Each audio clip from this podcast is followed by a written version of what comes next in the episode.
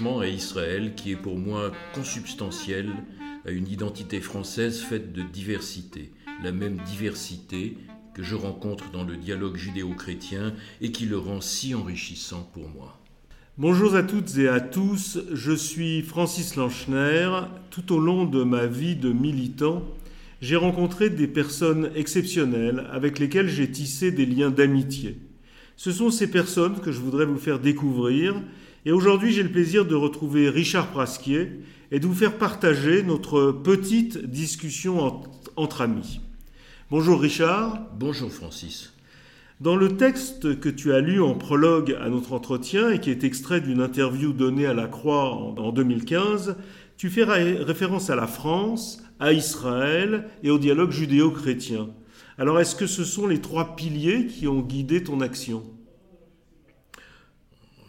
Ne peux pas les mettre exactement au, même niveau. La France et Israël ont été évidemment les deux, euh, les deux piliers sur lesquels euh, toute ma vie a été bâtie. Le dialogue judéo-chrétien, je l'ai découvert plus tard, euh, alors que ma vie adulte était déjà bien entamée. Il a été très important.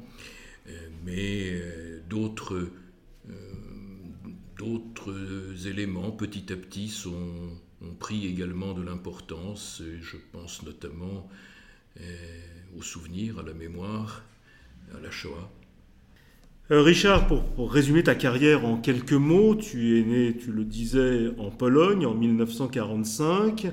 Tu es cardiologue, tu as été président du comité français pour Yad Vashem, puis président du CRIF de 2007 à 2013, et ensuite président de la section française du Keren Ayesod. Évidemment, c'est très résumé, mais comment regardes-tu cette carrière au service de la communauté? Je ne suis pas un militant de naissance. Activité communautaire a commencé tard. Je n'ai pas eu de contact avec euh, les mouvements de jeunesse. Euh, je n'ai pas été dans une école juive.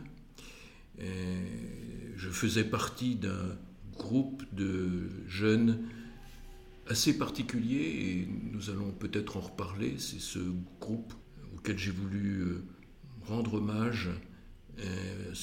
On les appelait les greeners, c'est-à-dire les bleus le en yiddish, c'était plutôt dérogatif. Euh, c'est-à-dire que c'était ceux qui étaient arrivés en France après la guerre et dont la trajectoire a été assez différente euh, des euh, juifs venus de Pologne entre les deux guerres. Ces derniers ont eu à souffrir de la guerre en France, Vichy et tout ce qui s'ensuit, tu le connais aussi bien que moi. En ce qui nous concerne, nous, ce n'est pas cette histoire-là. Donc cette euh, notion d'étrangeté, en quelque sorte, a été euh, très importante dans ma jeunesse. Et euh, nous n'avions pas les codes habituels qui s'étaient créés chez les juifs, soit ce qui soit religieux, soit qu'ils aient des traditions euh, des traditions politiques, euh, bundistes, euh, communistes, socialistes. Le sionisme était sous-jacent, naturel, normal. Mon père était sioniste en Pologne. il y avait eu une visite de Jabotinsky et il en avait gardé un souvenir très très très marquant. Le sionisme était naturel la seule association à laquelle mon père a participé véritablement, et encore à un niveau très modeste, était l'Alliance France-Israël. C'était le lien avec Israël. Mais nous n'avions pratiquement pas de contact avec toutes les autres organisations juives. Je voudrais qu'on reste un moment sur les Greeners, parce que je sais que c'est un sujet euh, qui te tient à cœur. Tu as initié avec euh, Sabine Zetoun ce travail sur ces bleus, comme tu dis, mais euh, sur ces bleus juifs. et ce travail est en voie d'impression dans la collection de témoignages soutenus par la Fondation pour la mémoire de la Shoah.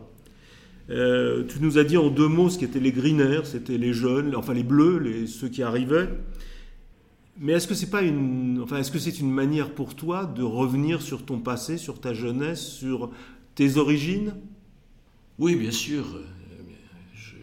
C'est une histoire assez très compliquée.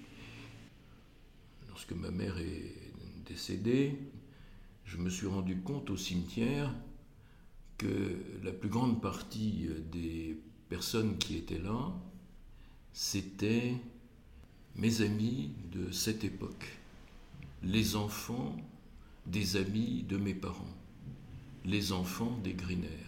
Et ce sont des gens qui sont venus en France après avoir passé pour la plupart, euh, pour presque tous des années de guerre extrêmement difficiles, ayant pour la plupart perdu la plus grande partie de leur famille. Certains étaient restés en Pologne, quelques-uns avaient survécu dans les camps, d'autres avaient survécu dans la clandestinité. Nous étions là, nous, leurs enfants, j'étais un des plus âgés, puisque moi je suis né en 45, donc tout de suite après la guerre, dans des familles où on ne parlait essentiellement le polonais, que le polonais, le yiddish était rarement utilisé. S'ils ont pu survivre cachés, c'est que, c'est que le polonais était leur langue maternelle. Et c'était beaucoup plus difficile pour un juif de se cacher de prétendre être un non-juif dans une Pologne où euh, on reconnaissait immédiatement que son, le polonais n'était pas parfait, donc ça signifiait qu'il était juif, que pour ceux comme mes parents qui avaient cette origine. Euh, cela signifiait qu'ils venaient aussi d'un milieu euh, aisé. plus aisé, parce qu'il fallait payer pour l'éducation des mmh. enfants. Euh, et ce qui m'a frappé, en les voyant comme cela au cimetière, je me suis dit que on pouvait être fier de nos parents. Et j'ai voulu essayer d'étendre ce regard euh, à ceux qui sont venus, euh, à ces grinaires qui sont venus en France après-guerre et sur lesquels il n'y avait pas d'études véritablement euh, complètes. C'est très compliqué d'ailleurs et on n'en a toujours pas. Et je ne prétends absolument pas que le travail que nous avons fait puisse le remplacer. En tout cas, c'est ce travail qu'on va découvrir dans quelque temps, dans peu de temps je suppose, quand le livre sera euh, publié. Et donc c'est un livre euh, documentaire, de recherche, et qui sera très important pour connaître euh, cette partie de la communauté juive française. Je voudrais, souligner le, je voudrais souligner le travail qu'a fait Sabine Zetoun, bien sûr, l'aide indispensable qui nous a été apportée par Jean-Charles Chourec et également euh, Henri Batner euh, et, euh, puis le soutien que nous avons eu, sans lequel nous n'aurions pas pu faire ce travail, celui de la Fondation pour la mémoire de la Shoah. Donc je parlais au début de cet entretien de ton engagement au service du dialogue judéo-chrétien. Tu as reçu en 2015 le prix de l'amitié judéo-chrétienne de France pour preuve de ton engagement dans ce dialogue judéo-chrétien. Et moi, je voudrais te demander comment l'enfant né en Pologne est témoin des pogroms qui ont continué même après la chute du nazisme.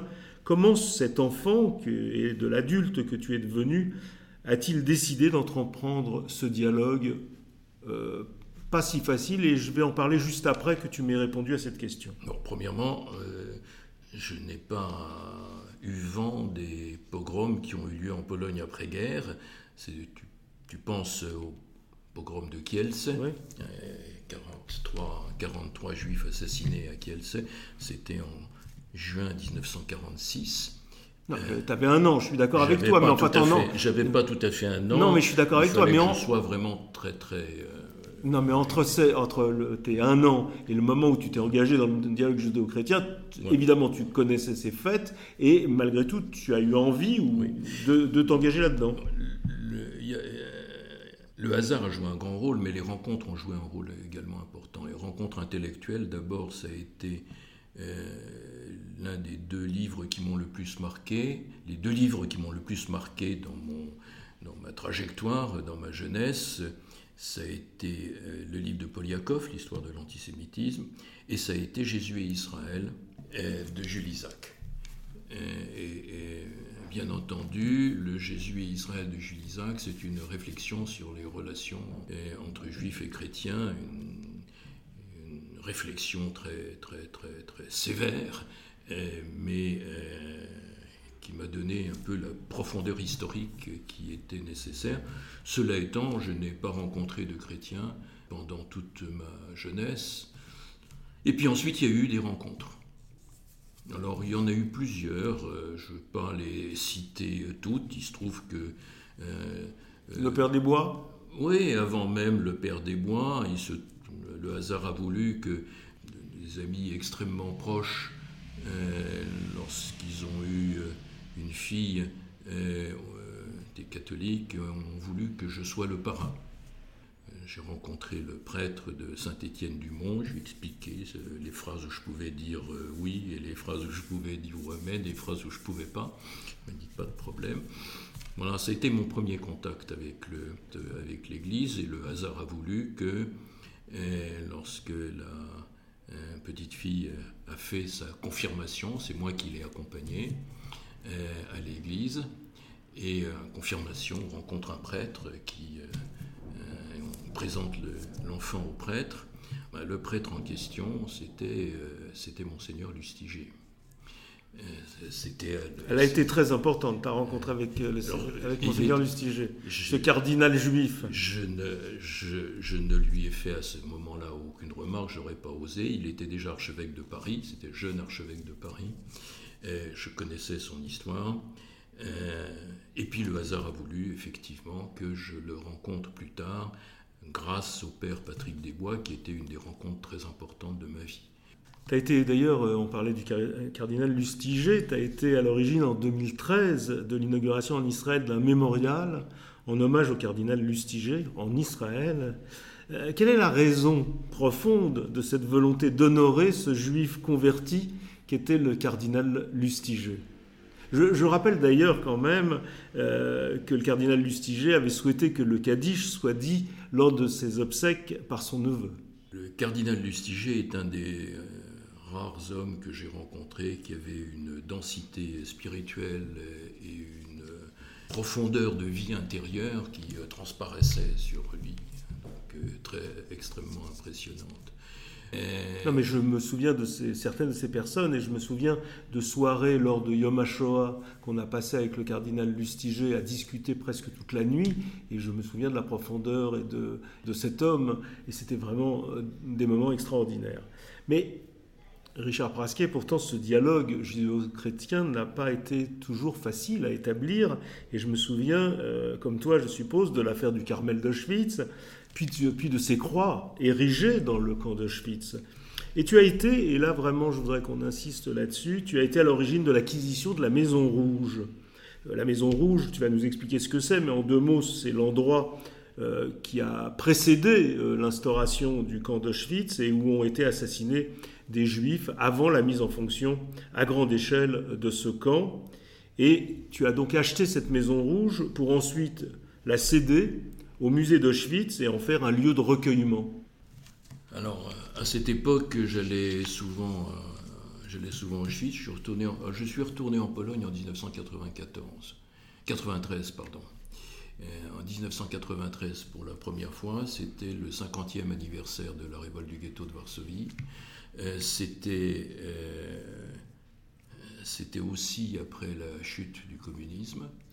Au fur et à mesure que que j'allais à Auschwitz, je me suis rendu compte qu'il y avait quelque chose qui n'allait pas dans la chronologie, c'est-à-dire que les crématoires, euh, les, chambres à gaz que l'on présente dans le camp de Birkenau, les quatre chambres à gaz, ont commencé à fonctionner euh, schématiquement en mars 1943.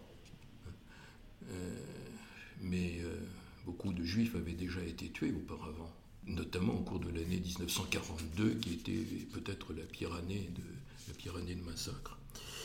Et Marcello m'a expliqué que, en réalité, les Juifs, pendant toute une année, 13 mois, ont été euh, gazés de façon plus ou moins artisanale euh, dans deux petites maisons qui avaient été évidemment réquisitionnées par les Allemands. L'une portait le nom de Maison Blanche, l'autre portait le nom de Maison Rouge, parce qu'elle avait, à cause de son toit, et il suffisait de calfeutrer toutes les, tous les orifices. On mettait des gens dedans, et puis on mettait le, le cyclone B. Seulement, ce qui s'est passé après la guerre, euh, c'est que les propriétaires de ces maisons, de propriétaires de la Maison Rouge, tout au moins, Maison Blanche non, ont voulu la récupérer. On l'ont récupérée. Plus exactement, ils ont récupéré le local. La maison a été démantelée, euh, détruite par les, Allemands, mais le lieu est resté. Ils ont construit leur maison par-dessus. Et autour d'eux se sont construites d'autres maisons. C'était en dehors de la lisière du camp, que les limites du camp de Birkenau ont été établies de façon très arbitraire. Hein. Donc ça ne faisait plus partie officiellement du camp. C'était autour. Et là, il y avait des maisons de campagne, l'une à côté de l'autre. Et la dernière chose que les euh, musées d'Auschwitz voulaient faire, c'était d'entrer en conflit avec euh, tous, ces, Polonais qui, euh, qui étaient là, qui vivaient leur vie, qui n'avaient rien à voir avec ce qui s'était passé auparavant. Donc, ils ont fait le, silence là-dessus. Alors, on a fait acheter la maison, je l'ai donnée au musée qui a détruit la maison, qui ne représentait rien qui a laissé un espace une pelouse, il y a une plaque. Nous avons eu beaucoup de discussions et beaucoup de conflits, même avec le musée, pour savoir ce qu'il fallait mettre sur la plaque. Il y a un monument, je crois. Il y a une, sorte de monument commémoratif. Euh. Oui, très, très modeste. Et c'est là que. C'est probablement là que la plus grande partie, dans, dans cette maison rouge, cette maison blanche, la plus grande partie, la majorité des Juifs de France ont été gazés. Tous ceux de l'année 42. Richard, j'ai retrouvé dans l'une de tes interviews qui a plus de dix ans maintenant une phrase qui résonne étrangement avec l'actualité. Tu disais La Shoah n'est pas une histoire de juifs, c'est l'histoire de l'humanité. C'est l'histoire de l'extermination de milliers d'hommes, de femmes et d'enfants. L'enseignement de la Shoah est très compliqué car il y a souvent confusion entre déportation et extermination. Et voilà, à la fin de cette phrase qui me semble résonner incroyablement avec l'actualité, tu disais, ce qu'il faut enseigner, ce sont les faits, c'est la capacité de dire non comme une vaccination, comme la propagande de haine. Il y a dix ans, tu parlais de vaccination. Alors comment tu réagis, toi, le médecin, et a fortiori le médecin juif, lorsque tu vois ceux qui se servent de l'étoile jaune pour protester contre le pass sanitaire? Euh, le, problème est que c'est le langage lui-même qui aujourd'hui est, blessé.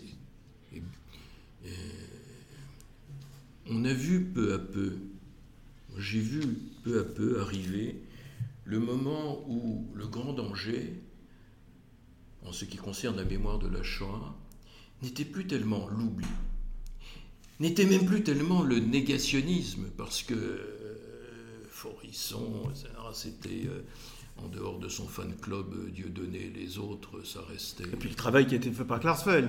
Le, négationnisme, qui paraît quelque chose d'absolument hallucinant, a eu son temps, mais petit à petit, on a vu un autre danger arriver, beaucoup plus sournois, beaucoup moins, a priori moins violent, qui était celui de la, comparaison et de l'amalgame. Petit à petit, beaucoup de choses devenaient Auschwitz. Ça fait longtemps que le, le langage perd sa signification. Et en ce qui concerne la Shoah, l'amalgame est tellement tentant, tellement tentant. Et en plus de ça, c'est le juif qui détient cette position de la victime suprême. Or aujourd'hui, nous sommes dans une époque qui est considérée comme l'époque des victimes. Comme tu le sais, après la guerre, les victimes n'avaient rien à dire. Elles voulaient parler, Simone Veil l'a très bien dit. Nous voulions parler, mais personne ne voulait nous écouter. Cette époque était celle des glorieux résistants. Absolument. Pas les, pas les déportés, les résistants. Les résistants les résistants. Et tout le monde se trouvait plus ou moins résistant. Mais peu à peu, la parole est revenue à juste titre aux victimes et aux survivants. Mais alors de ce fait, les juifs ont obtenu un statut de victime. Il faut quand même rappeler que c'est pas parce qu'on est juif qu'on est une victime. Mais d'un autre côté, les antisémites ne peuvent pas supporter cette idée que les juifs sont les victimes parmi les victimes. Les ennemis d'Israël, pareil, puisque ils pensent que l'une des raisons pour lesquelles Israël existe, c'est que les Occidentaux ont voulu euh, détourner leur culpabilité euh, en, leur offrant un pays, ce qui est complètement faux. Ce n'est pas le seul cas aujourd'hui. Hein. Le, langage, euh, le, langage s'effiloche hein. et on ne sait pas comment on peut arriver à communiquer. On ne peut pas communiquer avec des gens qui pensent que ceux qu'ils sont en train de souffrir, d'être obligés d'avoir un pass sanitaire, peut-être même d'être obligés de se vacciner, ça correspond à ce, ce qui, ce qui s'est passé avec les Juifs pendant la guerre. Il n'y a, plus de, il a plus de dialogue possible parce que la distance est trop grande. Mais à des degrés, à des degrés moindres, c'est l'amalgame qui est le véritable danger de, euh, de, de, de la perte de la mémoire de la Shoah. Richard Prasquet, je voudrais qu'on termine là-dessus. Euh, tu as été, je le disais au début de notre entretien, tu as eu de grandes responsabilités, en particulier, tu as été le président du CRIF. Certains t'ont reproché, et reprochent encore au CRIF, de confondre son rôle avec celui d'ambassadeur d'Israël en France. Qu'est-ce que tu en penses? Pour moi, il y, a deux raisons pour lesquelles, pour moi, il n'y a aucune il n'y a aucun problème. La première raison, c'est que je n'ai jamais considéré qu'Israël était étranger à moi-même. Je ne suis pas israélien, je ne suis pas, je n'ai pas la nationalité israélienne.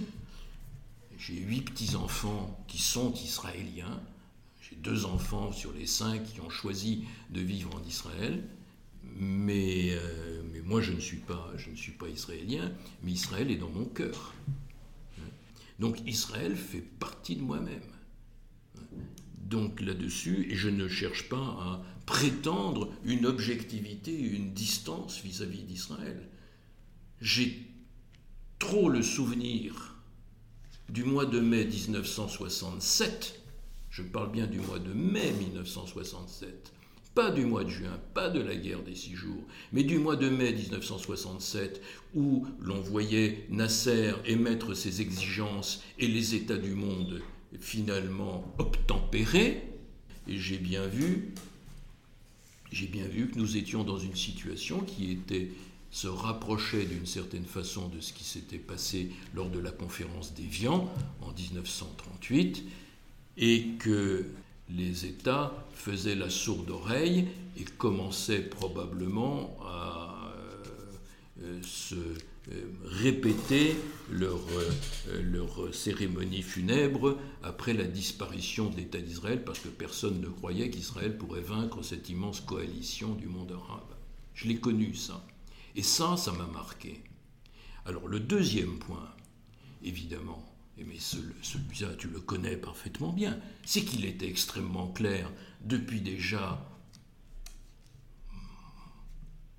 au moins depuis, depuis plus de 20 ans, depuis 25 ans, depuis les années 1980, depuis les années 1990, à peu près, et évidemment depuis, euh, depuis, 2000, euh, depuis la deuxième intifada, que la la forme nouvelle de la détestation du juif portait le nom d'antisionisme. J'utilise peu le, mot d'antisionisme. Le concept d'antisionisme un concept particulier. Moi, je l'étends sur une autre, euh, c'est celui de israélophobie. C'est-à-dire que c'est Israël qui est devenu le juif des nations. Et c'est-à-dire que l'on exige d'Israël et on reproche à Israël ce que l'on exige et ce que l'on ne reproche à aucun autre pays du monde. Les, derniers événements euh, avec Gaza en sont une extraordinaire illustration. Quel est le pays du monde à qui on aurait reproché de répliquer parce qu'il recevait des, des roquettes et ce pas des roquettes, c'est des vraies fusées, sur, des, sur une population civile. Cette, cette haine d'Israël, c'était évident que c'était la nouvelle forme d'antisémitisme. Si l'on veut lutter contre l'antisémitisme, et c'est pas à toi je vais le dire, toute notre vie c'est la lutte contre l'antisémitisme, ben, on ne peut pas euh, dire je lutte contre l'antisémitisme, mais en ce qui concerne Israël, comptez pas, euh, ne comptez pas sur moi. Merci Richard Prasquier, ben, longue vie à toi et jusqu'à 120 ans. Merci, merci Francis. Merci également à Yael Hollenberg qui a assuré la partie technique de cet enregistrement. Merci euh, à Marion Bellal qui s'occupe et qui assure le montage de ce podcast. Et merci à Teddy Lasserie de m'avoir offert ses improvisations musicales à la clarinette.